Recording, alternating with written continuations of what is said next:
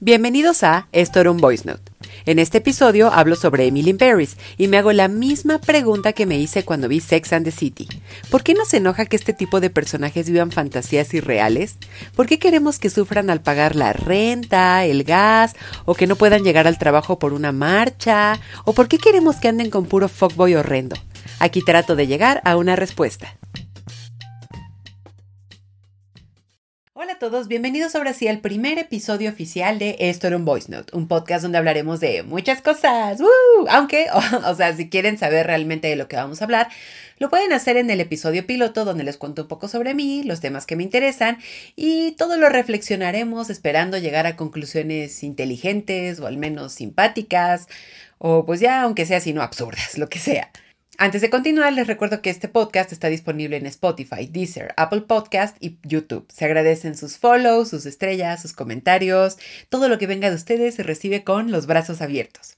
Debo decirles que este episodio iba a ser como muy diferente porque el tema principal del que quería hablar era sobre un libro en el que descubrí que dos generaciones que yo creí polarmente opuestas pues tienen más similitudes de lo que yo pensaba pero cuando vi mis redes sociales inundadas de Emily in Paris, de que sus vestuarios, las reseñas, París y todo esto, pues pensé que no podía quedarme atrás, tenía que hablar de Emily in Paris también. Entonces el primer episodio lo vamos a dedicar a este tema que está ahorita tan de moda. Y como fan de Sex and the City, ah, vale la pena recordar que fue hecha por el mismo creador, por Darren Star, y fan de las historias que de verdad parecen imposibles, o al menos eso demuestra mi vida amorosa, mi vida personal, laboral y todo esto. Este espacio lo quisiera dedicar no a una reseña, no tanto a un análisis, sino a un tema que me parece súper interesante y que creo que los fans de, especialmente de estas dos series, ahora aprovechando el tema de Emily, eh, es un tema que hemos arrastrado muchísimo, es el de por qué las cosas que son ridículamente fantasiosas queremos arruinarlas con nuestra realidad. O bueno, no sé si arruinarlas, suena un poco dramático, pero en general creo que cuando comparamos una fantasía como lo es Emily in Paris o Sex and the City con todo lo que vivimos, siento que sí es un poco arruinarlas. O sea, en general es como, ya sé que esto es imposible porque esto no cuadra con lo que vivimos y no lo voy a aceptar. Me explico un poco. La mayoría de las veces cuando platico con otras personas que también son fans de la historia, porque obviamente siempre se llega a ese tema, es decir, cuando alguien dice como Carrie y ya, eh, todo el mundo empieza a hablar de los episodios, de los chicos con los que salió, los outfits que son de alto impacto, pero la primera queja que siempre llega a la conversación, la primera, así por antonomasia, es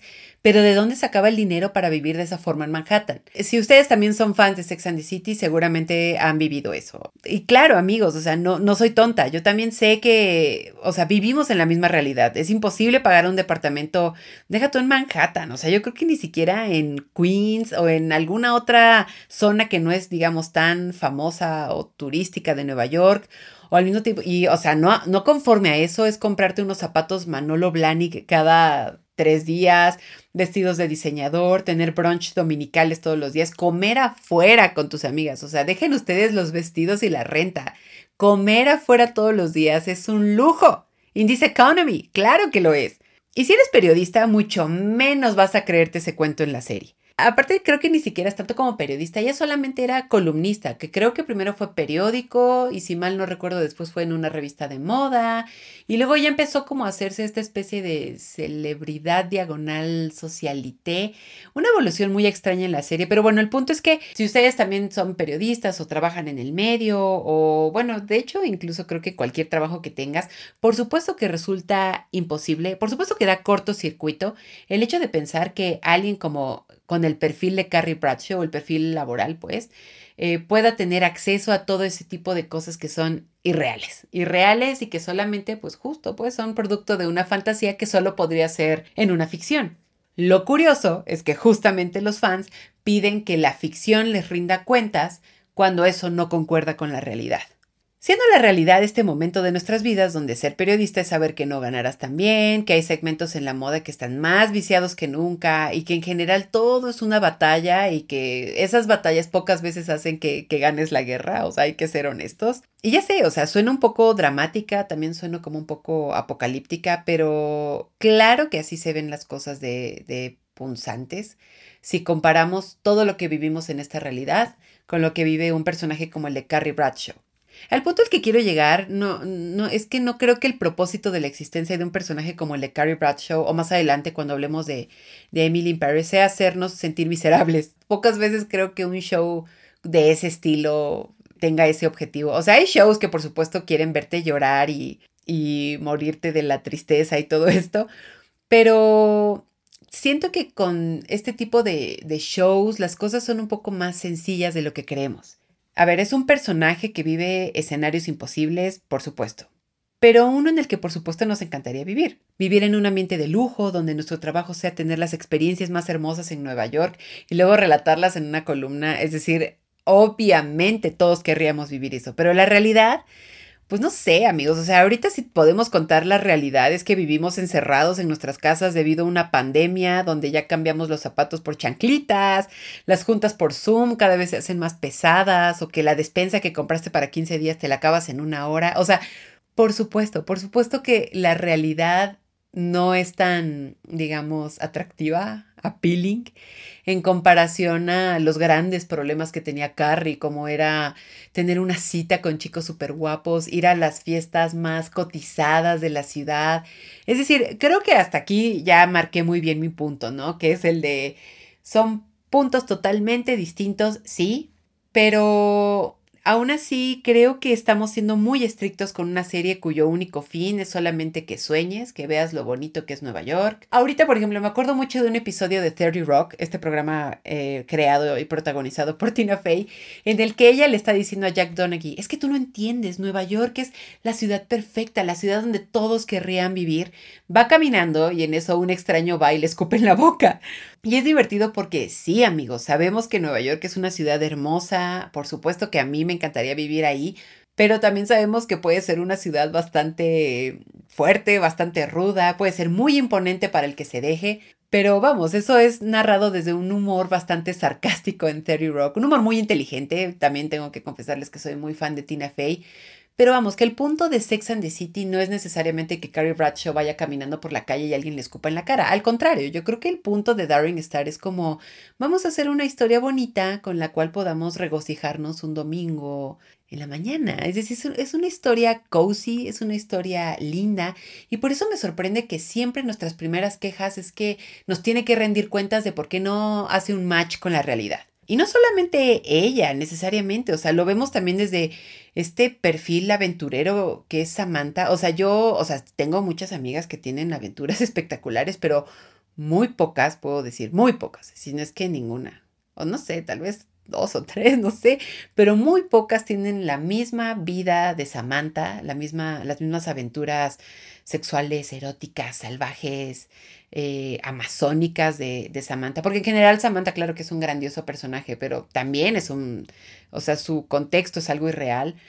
Y tampoco tienes que irte a ese extremo, o sea, veamos a Charlotte también, ella es la reina de la cursilería, el amor bonito, la que cree en el amor, es esa amiga que siempre te dice, pero no pierdas la esperanza, a pesar de que acabas de ir con un brother que, que híjole, como de verdad esta manera en que la realidad te hace ya nunca volver a creer en el amor. Y de cierta manera, una conclusión a la que he llegado a partir de Sex and the City es que madurar es saber que nuestra heroína siempre fue Miranda con sus comentarios súper punzantes, viendo la vida de una manera más fría, como siendo la más directa. No sé, eso creo que es otro grandioso tema a debatir, pero creo que de las cuatro, o no sé si es porque tengo 30 años ya, pero la que más se acerca a noción de realidad es, es Miranda, es como la que tiene un poco más de digamos, los pies en la tierra, por así decirlo. Pero bueno, el punto al que quiero llegar es que esta serie no fue hecha para que la comparemos justamente con nuestros, eh, nuestras deudas, con nuestra realidad, con todas estas cosas que al final creo que luego la vida sí nos queda debiendo, sino más bien la pregunta que creo que a la que quiero llegar con Sex and the City es que es es realmente un pecado que esta serie lo único que quiera es que es, ser como este lugar bonito en el que podamos vivir por al menos 25 minutos? O sea, creo que pasa en muchas series de televisión, no sé, supongo, pero en general creo que los fans son muy punzantes con Sex and the City y lo están siendo también con Emily in Paris. No es coincidencia, creo que Darren Star sea obviamente el creador de ambas y creo que lo único, o sea, esto es a mi pensar, nunca lo he, no, no he tenido la oportunidad ni de entrevistarlo, ni tener un acercamiento, de leer algo sobre el tema, pero creo que él solamente quiere hacer estas series súper lindas, súper cozy, que te hagan querer vivir ahí, pero no necesariamente que te hagan sentir mal. No sé si es por este argumento de que no puedes crearte tantas falsas expectativas porque todo se hace más deprimente en la vida real, pero creo que son shows que están destinados a que veas, o sea, por, plantearles un escenario un domingo al mediodía, no sé, cruda, con chilaquiles, con una cerveza para conectarla, no sé. O sea, no creo que estos shows estén destinados a que los comparemos con la realidad y hacernos sentir mal. Es decir, de antemano se sabe que la vida no es así, ¿no? Pero la pregunta es, ¿no podemos simplemente disfrutar de una historia sin que la realidad entre a través de una de las grietas de esa ficción. A veces pareciera que ni siquiera en sueños nos es permitido pecar. No nos es permitido disfrutar de fantasías absurdas. Es decir, antes de irme a dormir, o sea, obviamente pienso, ay, me encantaría ser X, Y o Z, pero siempre está esa idea de, pero obviamente eso está fuera de la realidad. O sea, es el mismo caso del primer episodio de Emily. No es como que, ay, mi jefa se quedó embarazada y entonces pues tuvo que dejar su trabajo en París y pues ni modo me lo dejó a mí, entonces ahora comenzaré una nueva vida entre hombres muy guapos y croissants. O sea, obviamente eso no pasa. Y si pasa es un caso en un millón y qué mayor fantasía y esperanza me da el, no sé, siquiera plantearme que algo así es posible en la realidad. Pero no, o sea, no, no, no, no insultemos mi inteligencia. O sea, por supuesto que yo sé que esas cosas no son reales, pero vamos, no, no hay nada de malo en que no sean reales. No hay que juzgar tanto una ficción que nada más quiere ser un lugar bonito. O sea, no sé, otra de mis series favoritas es Neon Genesis Evangelion y por más que quiero que sea el fin del mundo, no me la paso preguntándome a qué hora viene algún ángel a causar el segundo impacto. O sí, o bueno, no sé, o sea, tal vez sí, pero es más súplica que queja, pero vamos, no estoy comparando toda mi vida con una película de ciencia ficción o una serie de anime o algo así. Entonces, Siento que temas como el de Sex and the City o el de Emily in Paris da justamente en un lugar que sí nos duele mucho en el corazón y que en lugar de simplemente dejarnos llevar, aparte por una cinema, en el caso de Emily in Paris, bueno, no, también en el de Sex and the City, dejarnos llevar por cinematografías exquisitas como lo es la ciudad de Nueva York o la ciudad de París, en lugar de dejarnos llevar por eso, lo que preferimos es quejarnos, como levantar la voz y decir, pero esto no concuerda con la realidad. Pues ya sé, o sea, les digo, Neon Genesis Evangelion tampoco, pero mm, no estamos ahí pidiendo que un ángel venga a exterminarnos, o sea, simplemente lo disfrutamos y lo vemos y hacemos reflexiones muy cool, pero es muy curioso que con esta serie se dé ese fenómeno de de pedirle cuentas, de que como sacar una lista de las cosas que no me hacen sentido y que me expliquen cómo es posible que Emily con su seguro no tan hermoso salario se pueda comprar un bolso Chanel o se pueda comprar cosas de diseñador o de repente se haga influencer de la noche a la mañana. Es decir, chicos, ay no,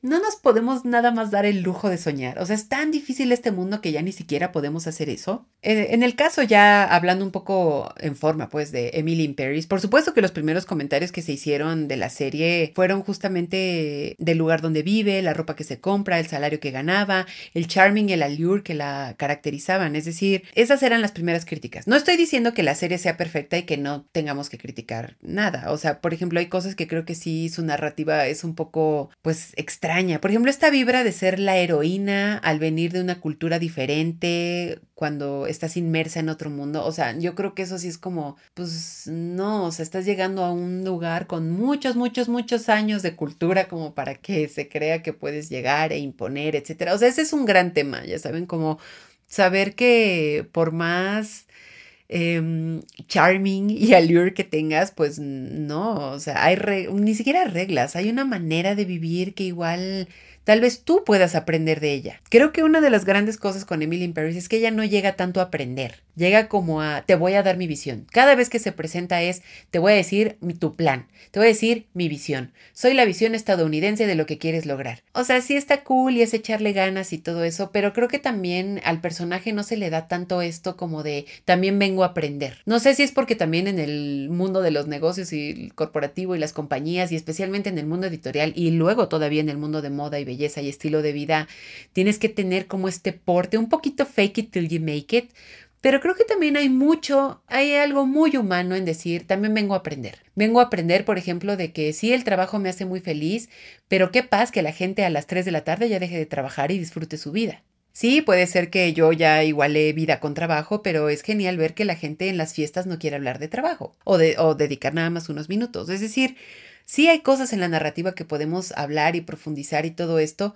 pero quitando un poco ese halo de seriedad o de ser algo muy estricto, que las primeras quejas sean cuánto gana, cómo lo hace. O sea, siento que Tal vez hay una parte de nosotros que le resulta imposible soñar, le resulta imposible que incluso alguien en la ficción se le esté pasando bien. Sí es un poco, pues, impresionante, retomando un poco el tema, pues, que cuando criticamos estas fantasías imposibles, me hace pensar el gran trabajo que en la realidad nos resulta soñar lo que les mencionaba anteriormente, es decir, antes de irme a dormir me imagino en estos escenarios increíbles, veo algunos planes llevados a la realidad, porque aparte les puedo decir que como periodista algo que he aprendido es que siempre hay que soñar en, grande. Hay cosas que yo creía imposibles que se lograron en estos años de carrera, pero vamos, son aterrizadas. Estoy hablando, por ejemplo, de algún shooting, alguna entrevista, o sea, son cosas que en el camino sí había coherencia de que se cruzaran.